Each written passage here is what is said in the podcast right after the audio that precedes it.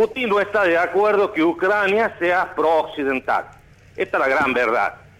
Todos los imperios, puede ser el imperio ruso, el imperio norteamericano, por llamarlo así, los, países este, imperialistas, tienen países tapones. ¿Qué es un país tapón? Es un país que le cuida su frontera de lo que es el dominio del otro, del otro este, país o del otro sistema imperial.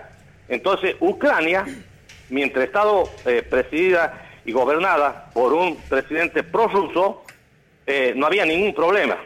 El problema se inicia cuando eh, el actual presidente Zelensky, que dicho sea de paso no viene de la política, que era un actor de televisión, un cómico de la televisión, que, fíjense la paradoja, lo imitaba al presidente anterior, hacía comedias imitándolo al presidente anterior, luego se lanzó a la política con el apoyo desde medios televisivos, está graduado, está licenciado en Derecho y adquirió tanta popularidad que ganó con el 75% de los votos. Ahora, Putin dice que necesita rescatarlo al pueblo ucraniano de una, lo que él llama de una, este, de un gobierno que está sometiendo a sus habitantes, que son, lo acaba de decir recién estas últimas informaciones, que es un gobierno de drogaditos y de neonazis o de filo nazista. Por supuesto, son eh, calificativos que tienden a justificar su actitud, porque el pueblo ucraniano ha elegido con total libertad, las elecciones han sido libres, y más, ha sido derrotado el partido y el sector del, que el candidato que era prorruso. Entonces, creo que en ese sentido, aquí hay una sola, este, eh, hay un solo objetivo, que es derrocar a un gobierno que no quiere, por mandato del pueblo, tener una afinidad con eh, Rusia, si prefería tener más afinidad con Occidente. Y el último detonante para que tome Putin esta determinación ha sido el pedido de Zelensky de integrar la OTAN. Pedido que nunca se trató, nunca se consideró en la OTAN este, incorporarla a Ucrania.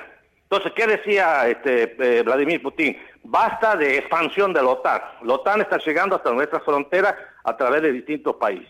Ahora, esto es muy peligroso. ¿Por qué?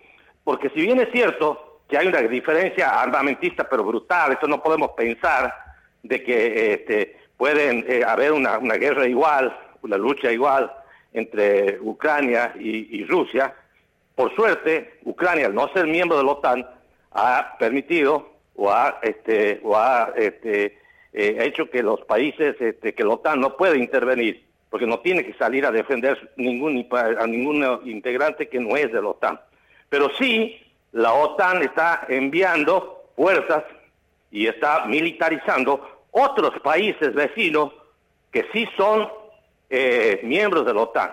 Esto va a producir una creciente tensión militar, una desestabilización en la zona, que ojalá termine pronto, porque las pérdidas humanas y la crisis y la repercusión en la economía va a ser muy grande, a tal punto que todos los líderes mundiales, inclusive hasta el Papa, hoy han hecho un pedido urgente de cese el fuego y de negociación. Putin dice que está dispuesto a negociar, que está dispuesto a negociar, pero bueno, la condición es la renuncia de Zelensky y poner en su lugar seguramente a un representante de Rusia, un títere, cuando se busca gobernar un país a través de un títere para manejarlo, que sea prorruso y que Ucrania eh, y su territorio, que tiene muchas riquezas naturales, eh, que tiene productos naturales eh, o, o produce alimentos que pueden, fíjese, alimentar a 600 millones de personas,